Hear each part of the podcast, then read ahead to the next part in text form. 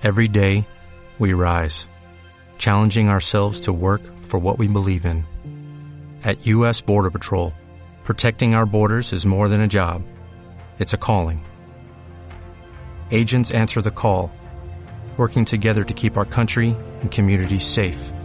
If you are ready for a new mission, join U.S. Border Patrol and go beyond. Learn more at cbp.gov/careers. Tan, tan generosas. Y quiero agradecer, ¿no? el rector de la universidad, secretario general, el decano y todas, todas las autoridades ¿no? que han decidido de darme este honoris causa. Y también la profesora Mónica Iglesia, ¿no? que ha dado un resumen tan detallado y tan inspirador de lo que yo he hecho. Quiero decir todavía ¿no? que acepto este honor también en nombre de todas las compañeras que han contribuido a mi trabajo, porque lo que he escrito, pensado, articulado, no es un trabajo individual. Bueno, yo puedo haber hecho investigación escritos, todavía las ideas fundamentales, ¿no? el cambio de paradigma y toda la inspiración, la confianza para escribir, ¿no? Ha llegado del trabajo, de un trabajo colectivo, del movimiento feminista, ¿no? en el cual yo he militado en los varios años. Entonces, me parece muy importante que aquí esto no, no es solamente para mí, para mi persona, pero es también por todo un movimiento, un movimiento que hoy ¿no? surge muy con mucha fuerza, mucho coraje, ¿no? en esto cono sur, en Argentina, en Chile, eh, de aquí se está expandiendo una nueva ola en varias partes del mundo. Entonces es para mí también importante reconocer ¿no? que este honor que me ha dado ¿no? Es parte de un reconocimiento de la importancia ¿no? que el movimiento de la mujer, el movimiento contra la desigualdad sexual, la discriminación sexual, ¿no? y por un mundo, un mundo en el cual no hay divisiones, no hay injusticia social, ¿no? que esto honor es un reconocimiento de la importancia de esta lucha. Y agradezco mucho, mucho la palabra tan calurosa del rector, ¿no? que también ha dicho cosas importantes con respecto del papel de la universidad ¿no? de la importancia de una universidad que sea autónoma de cualquier forma de poder, porque hoy esto es un peligro muy, muy fuerte.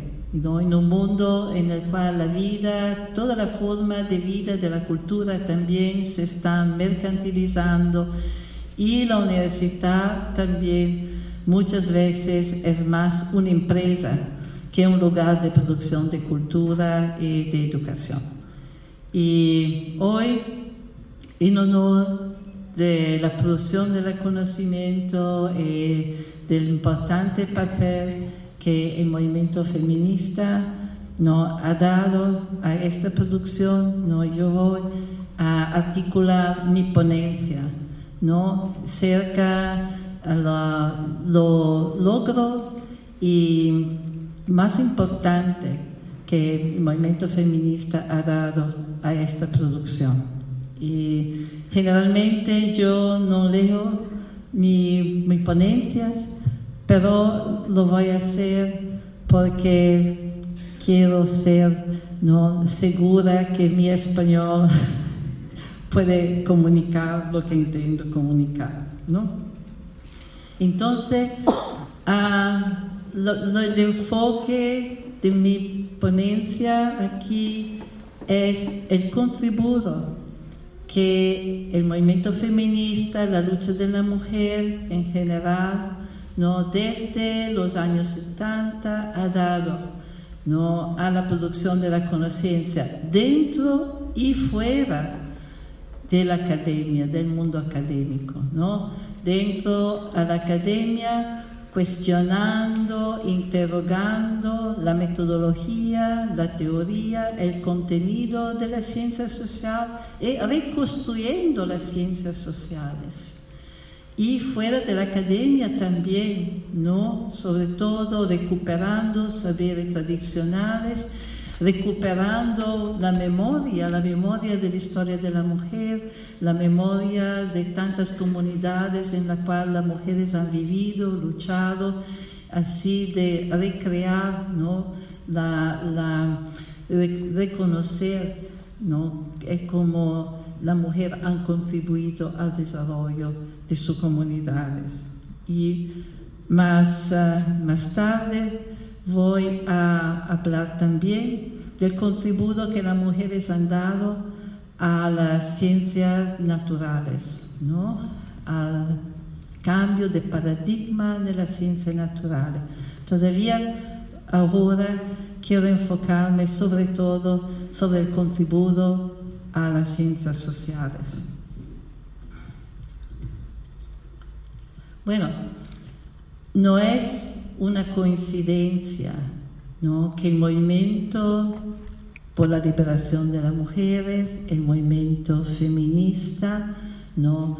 ha cambiado los paradigmas de la ciencia social y los paradigmas culturales. Porque todas las veces que un grupo social oprimido ¿no? Se rebelde, se revuelta contra su opresión, necesariamente cambia, destabiliza su identidad social, ¿no? Esto es lo que se ha pasado, por ejemplo, con la lucha anticolonial, ¿no?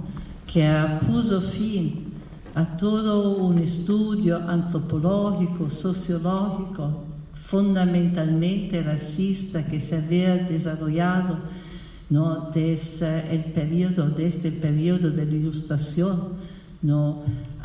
Con su fundamento en el racismo producido por la esclavización de millones de africanos que fueron traídos a este continente. Y la misma cosa se ha pasado con el movimiento feminista, ¿no? que ha destabilizado, cambiado la visión estereotipada ¿no? que siempre ha dominado con respecto a las mujeres. Y por la primera vez ha empezado ¿no? a definir qué es la situación social de las mujeres, qué es su vida, ¿no?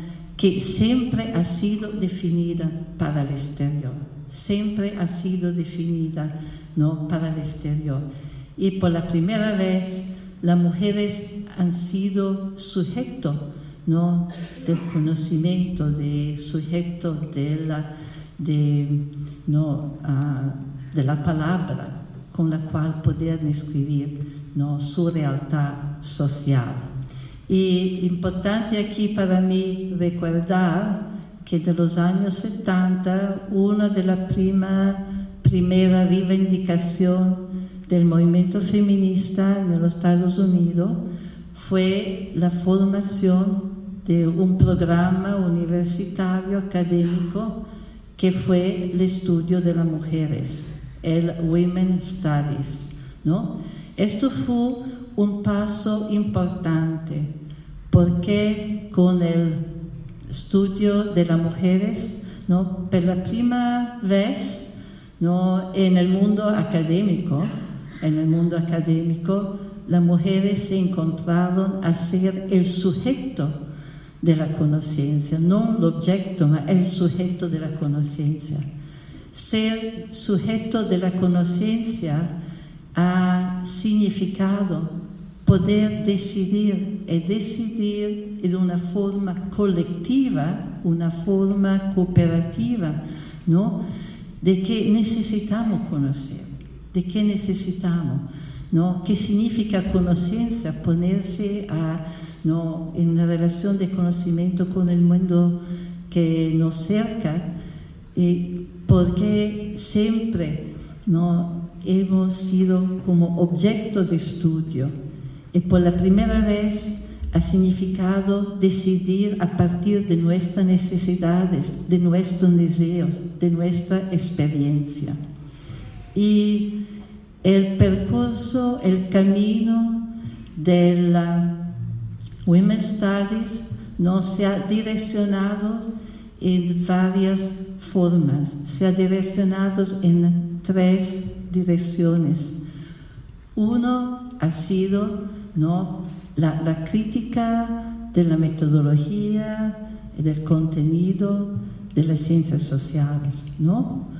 Uno segundo ha sido la deconstrucción de esta ciencia y lo voy a examinar un poco más en detalle.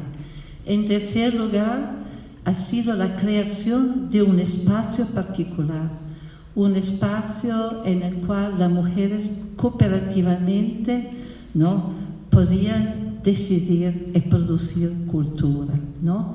Y como parte, ¿no? como parte de estas actividades, ¿no? Ah, se han producido muchos, muchos cambios en la perspectiva de la cultural de la universidad, de la academia. Por ejemplo, las mujeres feministas que son entradas en las varias disciplinas, ¿no? Ah, han sido capaces de encabezar ¿no? Todo un proceso que ha portado a una visión más interdisciplinar ¿no? de, la, de la cultura y del conocimiento, porque nos hemos dado cuenta que para describir todas las formas de opresión a las cuales las mujeres han sido sujetas, era necesario superar las divisiones que se han dado tradicionalmente entre las varias disciplinas, superar las divisiones entre la sociología, la economía, la psicología, así que para poder dar una visión no más amplia era necesario no romper los muros que han separado tradicionalmente las varias disciplinas. Bueno, yo creo que es mejor que vaya a leer porque no siempre me, me gusta la palabra. Bueno.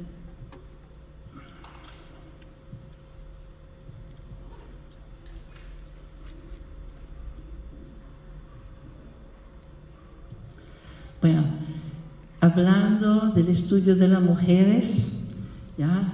Quiero añadir que no se puede exagerar la creatividad que este programa ha desatado, llevando en pocos años al desarrollo de miles de nuevos cursos, nuevos programas departamentales y creando toda una nueva empresa intelectual.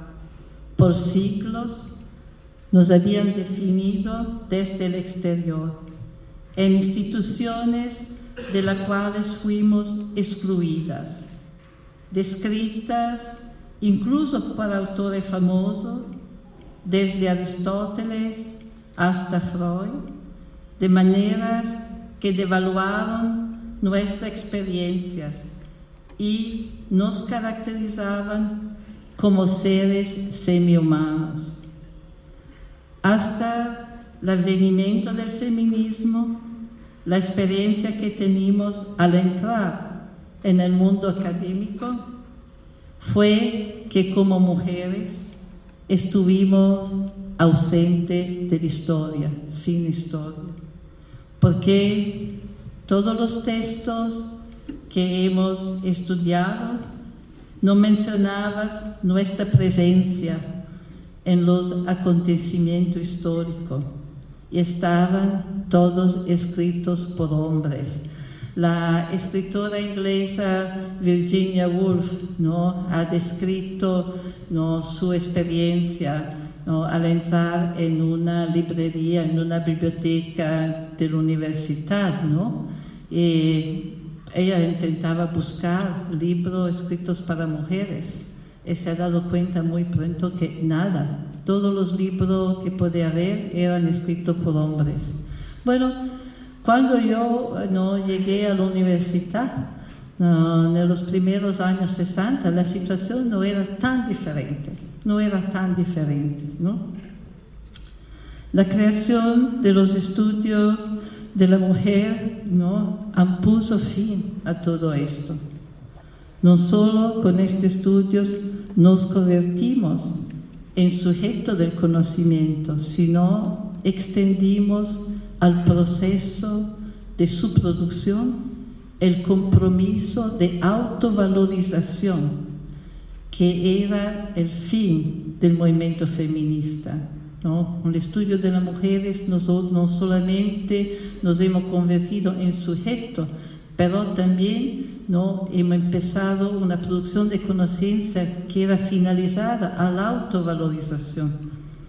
Esquemáticamente podemos decir que el feminismo ha hecho tres contribuciones importantes a las ciencias sociales. En primer lugar, ha cambiado su metodología y el proceso mismo de producción del conocimiento. En segundo lugar, ha creado nuevos objetos de conocimiento y como hemos visto una nueva disciplina, al igual que con el establecimiento del estudio de la mujer, el género se ha convertido en el principio generador de una nueva ciencia social. Tercera, ha transformado el contenido de la disciplina, subvertiendo la categoría y los supuestos utilizados y ha reinterpretado el mundo desde una perspectiva que no presume que hombre es sinónimo de ser humano y que no excluye la mitad de. Metodológicamente, la contribución más importante que el movimiento feminista ha hecho a la ciencia social ha sido la de establecer que cualquier teoría social presentada desde el punto de vista de un sujeto universal, abstracto y sin género, es inevitablemente falaz y teóricamente inaceptable, porque en una sociedad jerárquicamente construida, como lo es la sociedad capitalista moderna, hombres y mujeres tienen experiencias radicalmente diferentes, de forma que cualquier punto de vista universalista oculta una gran parte de la realidad social y solo puede representar el punto de vista de los que tienen más poder y así confirmar las desigualdades. En la misma línea, las feministas han desafiado los mitos de la objetividad y de la neutralidad, definida como las marcas de la verdadera cientificidad. Hemos negado la dicotomía entre el conocimiento y el interés, el interés práctico, y sacado a la luz la política oculta de mucha teoría y textos. Yo creo que hay toda una literatura muy, muy interesante, muy, muy creativa, ¿no? De mujeres teóricas de las varias disciplinas que han empezado a analizar, ¿no? Por ejemplo, uh, hay una, una, ópera de una mujer que trabaja en la Universidad de New York, Alonda Schibinger, que ha hecho un análisis ¿no? de, la, de la categoría que se han ¿no? producido ¿no? de, la botánica y ¿no? por ejemplo, ha hecho todo un análisis de cómo se ha llegado a la categoría, a ¿no? buscar la categoría de mamífero, mostrando que el teórico que ha inventado esta categoría era un señor que estaba luchando para convencer las mujeres ¿no? en Europa a amamantar su niño y ¿no? mostrando que él podía haber ¿no? descubierto y usado otras categorías, que esta categoría que parece la que muestra la continuidad entre los seres humanos y el animal no era la única. Entonces hay toda una literatura que ha mostrado que tantos ¿no? paradigmas, teoría que se presume muy científica, en realidad son el producto de prejuicio, prejuicio sobre todo prejuicio de género, a pesar que no exclusivamente prejuicio de género. Contra el ideal científico de la neutralidad, las feministas han defendido los principios del conocimiento participativo, ¿no? Que supone que somos efectivamente, que no solo somos efectivamente interesadas, pero que debemos ser, debemos ser interesadas a los temas ¿no? que tratamos, ¿no? a las investigaciones que hacemos ¿no? y a las consecuencias de nuestra investigación, que esta idea que debemos ser separadas, que no tener ningún interés ¿no? en lo que estamos haciendo, que lo estamos investigando y que esto es una garantía ¿no? de, de cientificidad, ¿no? que esto lo hemos rechazado, porque es importante reconocer los intereses que tenemos y responsabilizarnos así de producir un saber en forma participativa. Hemos reconocido que la mayor defensa contra los prejuicios está en el reconocer nuestros intereses y las experiencias y los objetivos que enmarcan y limitan nuestra perspectiva. ¿No? Se habla de conocimiento situado, ¿no? de conocer dónde, dónde llegamos, cuál ha sido la experiencia que conforman nuestra mirada ¿no? en la producción del conocimiento. En este sentido, podemos decir que el conocimiento feminista no ha tenido miedo de presentarse como político, en el significado histórico de la palabra donde político expresa no una posición partidaria, sino una preocupación por la polis, por la ciudad, es decir, para las dimensiones y las implicaciones sociales de lo que investigamos y de lo que producimos. ¿no? Ah. 40 años de actividad feminista en las ciencias sociales han demostrado la solidez de esta posición.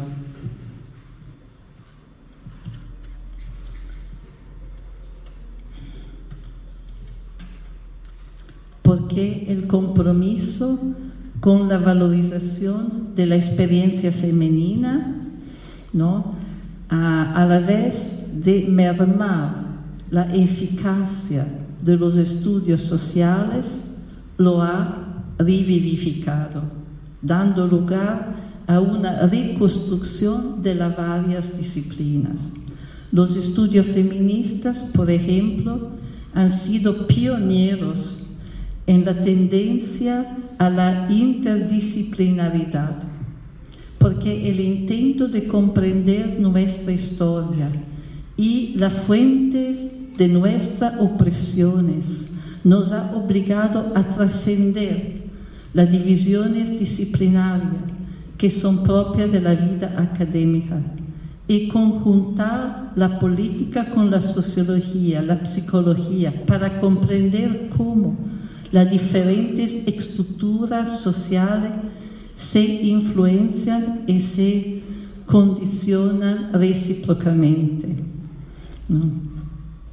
También los estudios de mujeres han creado una comunidad de conocimiento que ha hecho posible la creación de formas intersubjetivas de validación y invalidación de nuestra teoría y que nos permite establecer normas cognitivas, ética, social, por las cuales nuestro trabajo se guiará. ¿no? Esta era una comunidad que valorizaba la cooperación, ¿no? un espacio de cooperación. Debo decir que desafortunadamente esto muchas veces se ha perdido en los años, ¿no? Fue muy, muy importante, ¿no? El espacio del estudio de las mujeres en las varias universidades en la cual se ha desarrollado en los años 70 fue un espacio muy único, muy privilegiado porque a diferença de tanta competência acadêmica, cultural, não, foi um espaço, por primeira coisa, um que continuamente não era tinha um intercâmbio com a calle, um intercâmbio com o movimento que se dava na calle, nos vários lugares de luta. Então, sempre se nutria não, de lo que se passava desde abaixo. Y en segundo lugar, era un, trabajo, era un espacio de trabajo colectivo, de cooperación, ¿no? Y bueno, eh, hoy, sobre todo con el avance de ¿no? un ataque neoliberal muy fuerte a la universidad, ¿no? que ha cortado tanto recursos, ha cortado tanto espacio, también en el estudio de género, en el estudio de, mujeres, ¿no? empieza muchísimas veces a prevaler la competencia y necesitamos una lucha porque esto no se puede terminar. También era un espacio aquí muy, muy importante en lo cual dominaba el principio que se debe democratizar el lenguaje no académico. Democratizar não significa desvalorizar, desmenuir, limitar, simplificar em forma excessiva. Significa preocupar-se no, que chegamos de experiência diferente, que temos forma de cultura, história, trajetória diferente, que então é muito importante quando falamos assegurar-se no, que todos temos los mismos referentes culturales. Así que si se usan palabra, categoría, ¿no? importante dar aquí nos escucha las herramientas para comprender lo que decimos. Porque ¿no? muchas de nosotras llegaban de movimiento como el movimiento, grupos de la izquierda, de movimiento estudiantil, ¿no? donde, donde bien, muchas veces ¿no? Estábamos pasivas, no se podía comprender lo que este hombre decía y fue muy importante decidir, no vamos a repetir esta experiencia. No vamos a decir que con nuestra palabra no vamos a poner las mujeres, la persona que nos escucha de sentirse ignorante, de sentirse humillada, de sentirse incapaz de comprender la cosa importante de la vida. Entonces, esta democratización del lenguaje fue, ha sido para mí un principio de vida, ha sido para mí un principio que me ha acompañado en todos los años en lo cual yo he trabajado en mi escritura.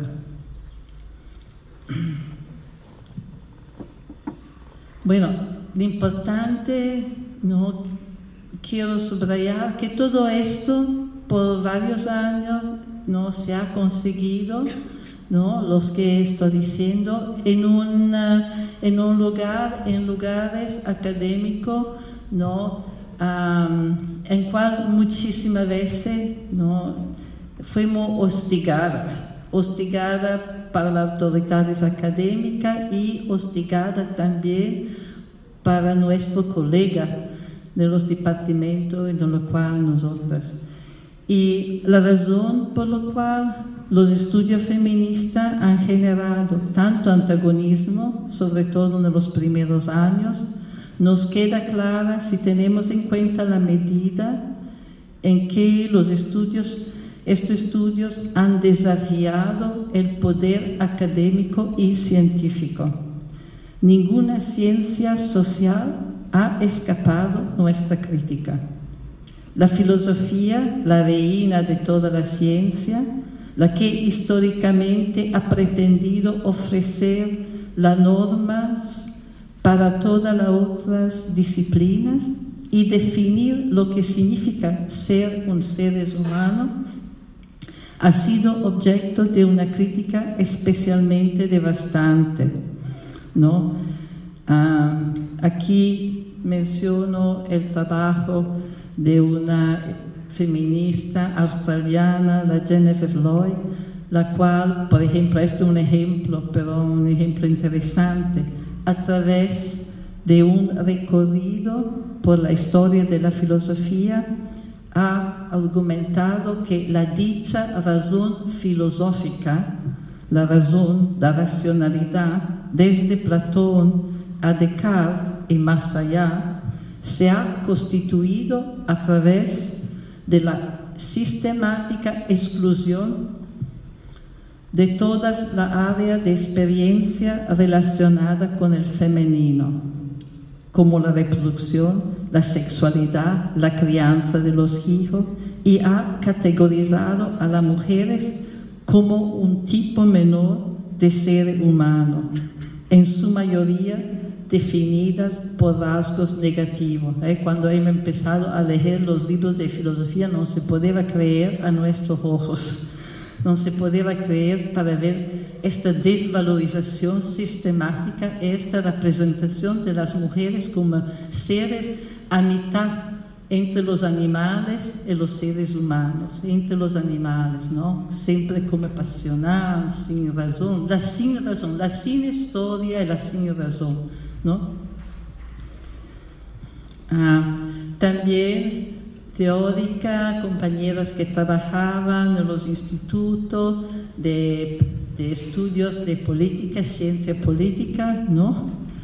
Han ah, ¿no? examinado el, el, concepto de contrato social, ¿no? que en la teoría política el concepto del contrato social desde Hobbes, Locke y Rousseau, no siempre se ha presentado como el principio de la sociedad civil, ¿no?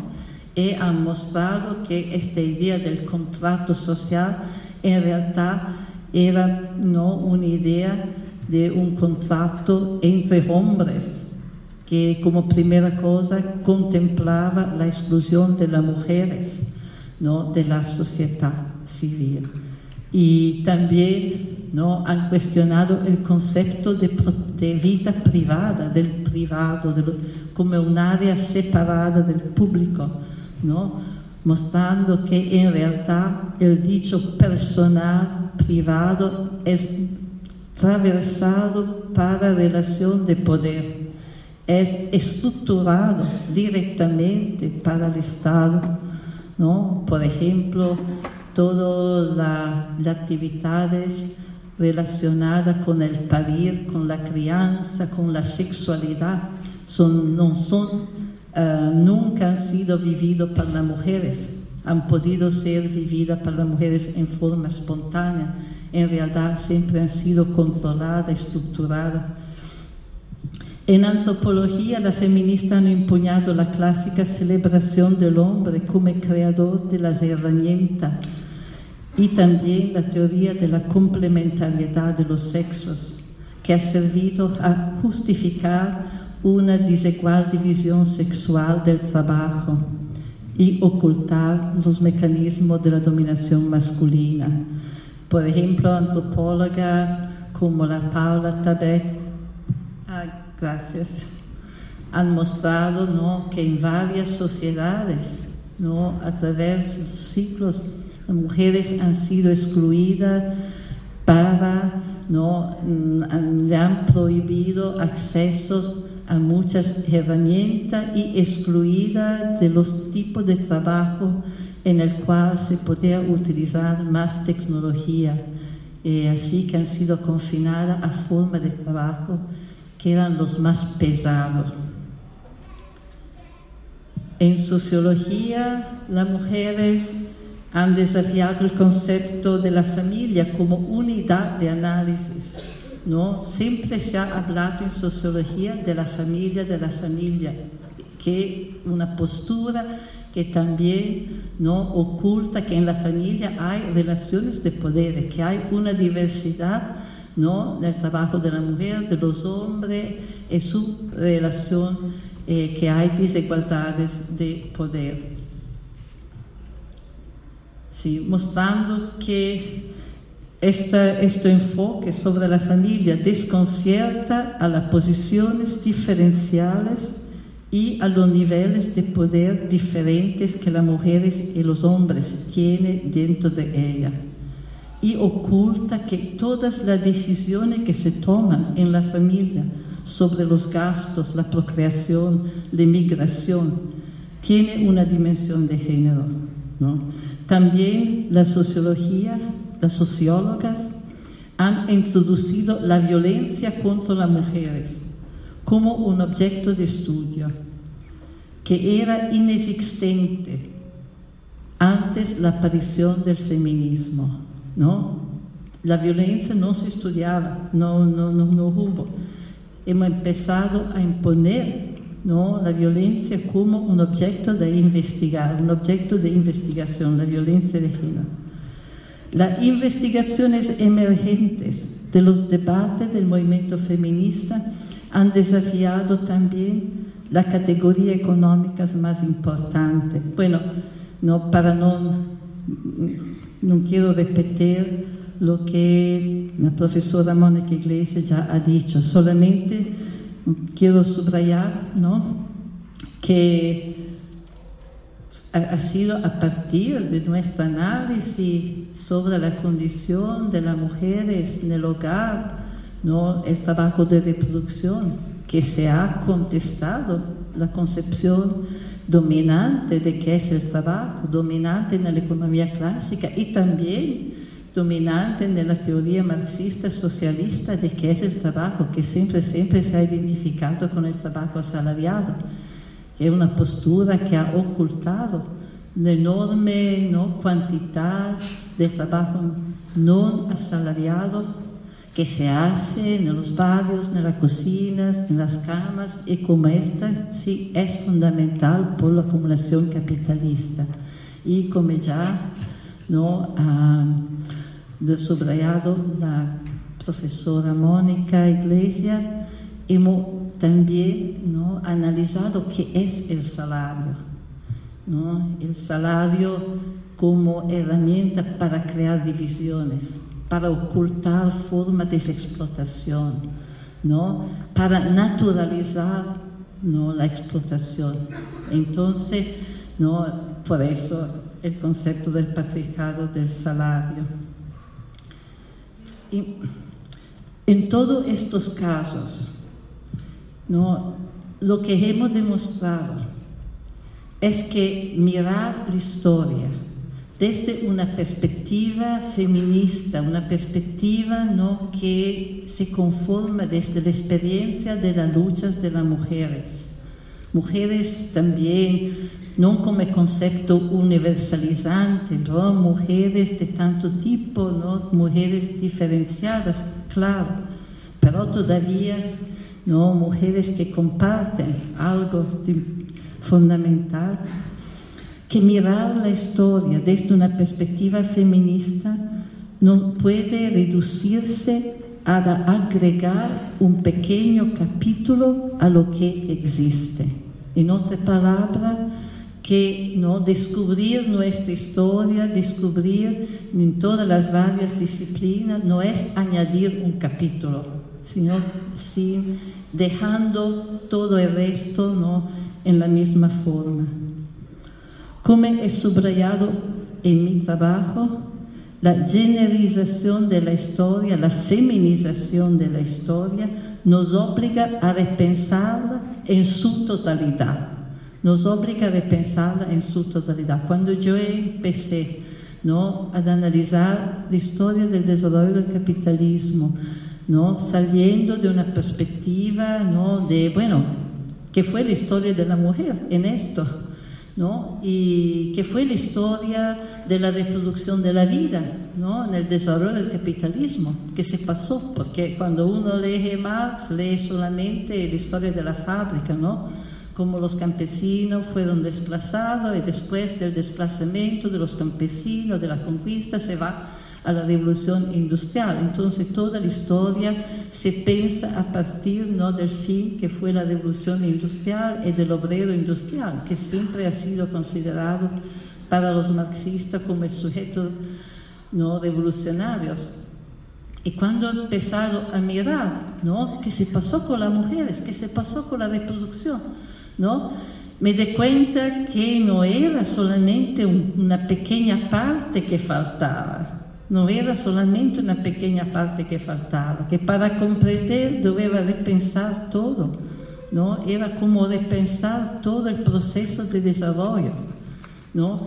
Y que entonces me di cuenta que para comprender la realidad social, ¿no? No es posible en una sociedad tan, con tantas divisiones, en un sistema social ¿no? que por 500 años ha no solamente acumulado riqueza, pero también ha acumulado divisiones sociales, ha acumulado jerarquía, ¿no? que en este sistema social comprender la realidad no se puede conseguir ¿no? si no se mira de tantos puntos diferentes, porque la experiencia ha sido tan diferenciada que para comprender y que cada uno de estos puntos de vista debe de pensar el todo, debe de pensar la totalidad, ¿no?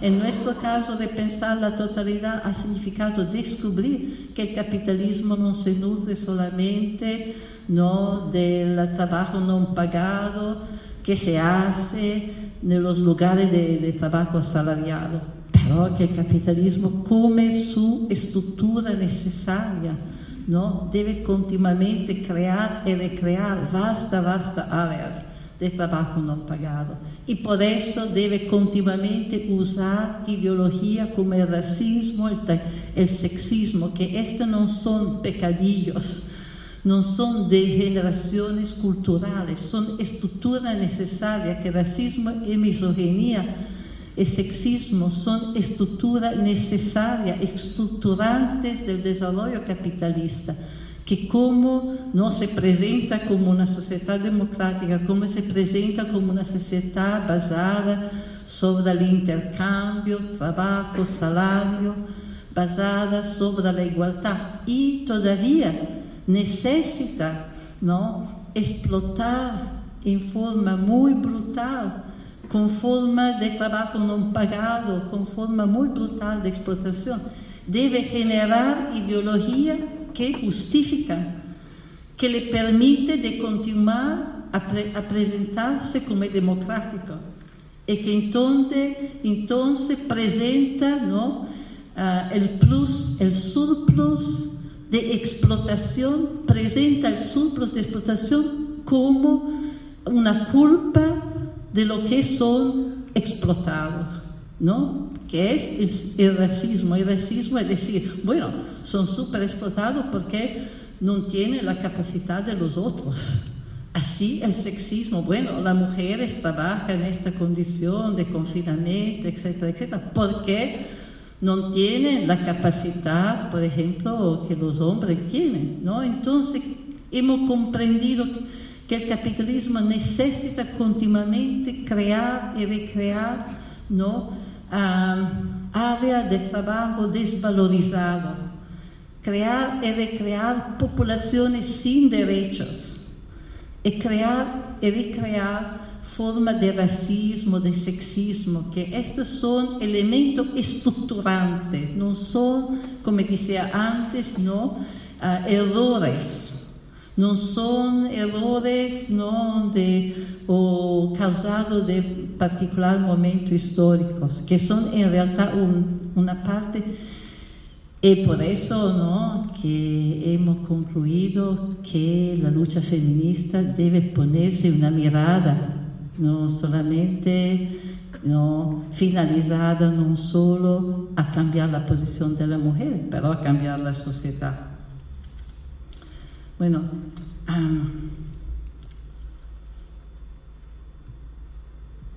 bueno, aquí voy a superar, estaba dando varios ejemplos de cómo también la, la presencia y la actividad de, de las feministas, ¿no? En la producción de la conciencia dentro de la academia eh, también ha cambiado, ah, ¿no? Ha cambiado mucho la mirada también de las ciencias naturales, ¿no?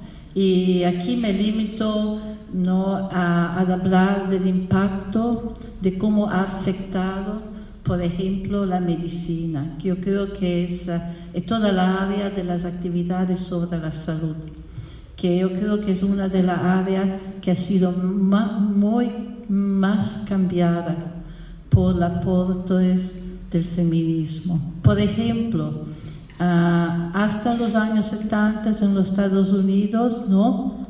Eh, en Europa también, en otros lugares, ¿no? cuando la profesión médica pensaba ¿no? a las terapias, siempre la pensaba relacionada al, cuerpo de los hombres. El cuerpo paradigmático era el cuerpo masculino y se presumía que las mismas terapias podían ser no adaptadas por las mujeres. Hoy esto no, no, no hay. Y se reconoce también por la profesión médica que se ha cumplido un cambio muy, muy fundamental, que la necesidad de un conocimiento específico ¿no? del, cuerpo de las mujeres en toda su diferencia es fundamental por esta profesión. Y aquí, bueno, mirando a una conclusión, quiero subrayar también los aportes que las mujeres han dado y siguen dando a la producción del conocimiento fuera de la academia, ¿no? Porque mano a mano con la, la, crítica de la metodología y de la teoría, ¿no? De las ciencias sociales, también fuera de la academia, dentro de los movimientos, dentro de la lucha, ¿no? Se ha producido un enorme cambio, un enorme ampliamiento del conocimiento, ¿no? Por ejemplo, hoy las mujeres en tantos lugares y a partir, por ejemplo, de lugares como América Latina, el África, son las que están recuperando muchos saberes tradicionales con relación a la salud, con relación a la agricultura. Las mujeres hoy son las que son en primera línea de la conservación de la semilla, de la creación de bancos de semilla, así de poder controlar ¿no? la composición genética de lo que comemos y de la, de la agricultura, que siempre más son en las manos de la gran compañía multinacionales. También se están recuperando los saberes con relación a la reproducción de la vida, al parir. Siempre más hay un enfoque sobre la necesidad ¿no? de recuperar el saber de las parteras, ¿no? porque nos demos cuenta que en los hospitales hay una forma de parir que es industrializada, que se, como se está industrializando la agricultura, también se está industrializando el parir, y que hoy es, ah, se da en muchísimos casos en forma que son deshumanizantes. en el cual la mujer son completamente pasiva, ¿no? Y se trova en una situación casi de miedo, que ir a parir hoy en muchos casos te da miedo. No es un momento a celebrar, es un momento de miedo.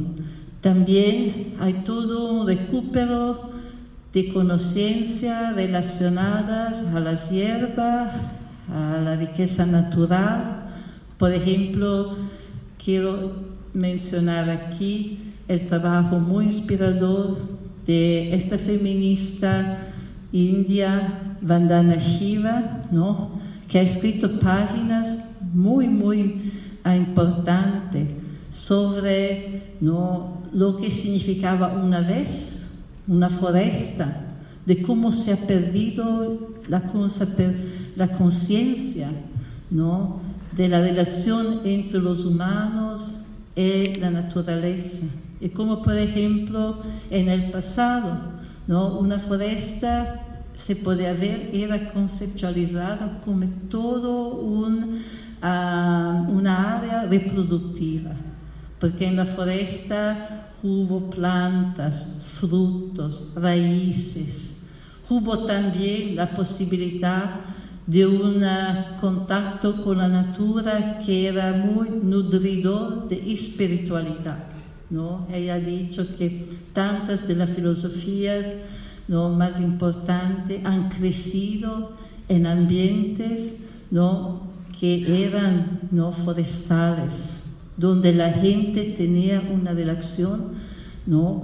con los árboles, con los animales, con algo más grande ¿no? de ellos y ellas. También las mujeres hoy en los varios movimientos están recuperando la memoria histórica. La memoria histórica, ¿no? sea la historia de las mujeres, sea la historia de sus comunidades, porque se dan cuenta ¿no? que recuperar la memoria histórica, la memoria colectiva, te da más coraje, te da más fuerza. Aquí también te pone en contacto con algo de más grande que tu vida. Entonces, no pone tu lucha, tus aspiraciones, tus deseos en contacto con la historia de los que, no, y las que han llegado antes de usted. Y por eso, no, te hace perder, no, el miedo eh, que nos da sentirnos aislada en este mundo y sobre todo en un mundo ¿no? en el cual continuamente toda nuestra necesidad, todo nuestro deseo son tanto negados. Bueno, quiero concluir así diciendo que como he intentado de subrayar, ¿no? se ha hecho ya mucho solamente también mirando solamente el aporte de las mujeres, ¿no? O algunos aportes, porque mi presentación ha sido muy, muy esquemática y limitada. Aportes de las mujeres a la producción del conocimiento. Pero mucho, mucho resta a hacer. También si miramos solamente a la producción del conocimiento, porque por ejemplo, a partir de la universidad, ¿no? hoy vemos que los espacios para crear, el espacio para conocer de forma autónoma y de forma creativa se están limitando, siempre más. ¿no? Ah, vivimos en un periodo en el cual el avance de la relación capitalista y la neoliberalización de la universidad, del conocimiento, de la vida, que mercantiliza a todos, no limita el espacio que tenemos. Por ejemplo, en los Estados Unidos los estudiantes pagan taxas muy, muy altas. Esto significa que deben hacer dos, tres trabajos para poder sustentarse y para poder estudiar. Cuando tú haces dos, tres trabajos, los tiempos que tú tienes, la energía que tú tienes es muy limitada, ¿no? Y con los recortes de subvenciones estatales a las universidades y a la escuela en general, ¿no? Uno de los primeros programas que se intenta recortar es exactamente los estudios de las mujeres o se convierte en un tipo de programa que es muy, muy institucional, muy, muy institucional y que nos da una idea de la mujer y de la lucha de la mujer muy institucionalizada. ¿No? También, más en general, la falta de tiempo ¿no? es uno de los problemas que se encuentra, falta de tiempo, falta de recursos. Hoy esto es uno de los grandes problemas que la mujer en su mayoría se encuentra. ¿no? Una vida que toda, toda continuamente consumada por el trabajo, consumada para la preocupación a causa de la inseguridad del futuro. Un futuro que no se ve si podemos conseguirlo, porque se trabaja, se trabaja y muchas veces se trabaja para endeudarse. Entonces, esto es uh, un obstáculo muy, muy fuerte. También, ¿no? Hablaba antes de cómo la mujer está recuperando las sabidurías tradicionales, por ejemplo, el conocimiento de las plantas, de las hierbas, como son importantes por la salud, pero ¿no? enfrentamos una política que da muchísimo espacio al extractivismo, a la minería, a la extracción petrolera, y que está destruyendo siempre más la riqueza natural, que destruye los ríos, los mares, la foresta, la tierra, ¿no? Entonces, ¿dónde están las hierbas? En una política que desplaza millones de personas como estamos viendo ahora, ¿no? Los de Honduras que se van, miles y miles se van, ¿no? Dejan todos porque no pueden vivir en su país, ¿no? Con represión, con falta de recursos, ¿no? Pero esto es un fenómeno mundial, un fenómeno global. Es un mundo que a la mayoría no le permite de vivir, no le da recursos, no le da una vida digna, una vida digna de ser vivida. Entonces, ¿no? el conocimiento también se enfrenta a obstáculos muy, muy fuertes, porque cuando tú te urbanizas, no hay árboles, no hay hierbas, no hay, ¿no? todos los que las mujeres están intentando de recuperar para comprender cómo podemos curarnos en forma que no sea dependiente de la gran corporación farmacéutica, ¿no? Mas que depende de un conocimiento más grande, de la gran riqueza, ¿no? Que hay en esta tierra. Entonces, la conclusión de mi ponencia es que ¿no? hemos dado una gran contributo a cambiar ¿no? la forma, los paradigmas, la teoría, la metodología de la conciencia, cómo se ha desarrollado en la universidad y también la lucha es una producción continua de conocimiento, ¿no? Pero lo que hemos aprendido es que, esta es mi última palabra, no podemos cambiar nuestra relación a la conciencia, conocimiento, si como condición esencial no vamos a cambiar la condición materiales, las condiciones materiales de la vida de las mujeres y de nuestras comunidades. Muchas gracias.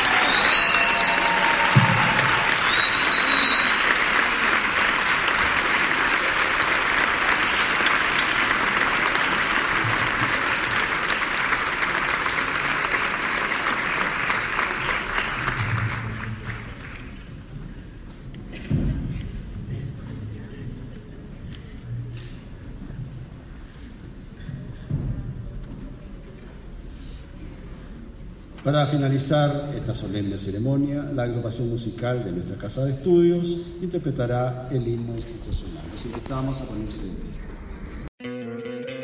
¿No te encantaría tener 100 dólares extra en tu bolsillo? Haz que un experto bilingüe de TurboTax declare tus impuestos para el 31 de marzo y obtén 100 dólares de vuelta al instante. Porque no importa cuáles hayan sido tus logros del año pasado, TurboTax hace que cuenten Obtén 100 dólares de vuelta y tus impuestos con 100% de precisión. Solo con Intuit TurboTax. Debes declarar para el 31 de marzo. Crédito solo aplicable al costo de la presentación federal con TurboTax Full Service. Oferta sujeta a cambios o cancelación en cualquier momento.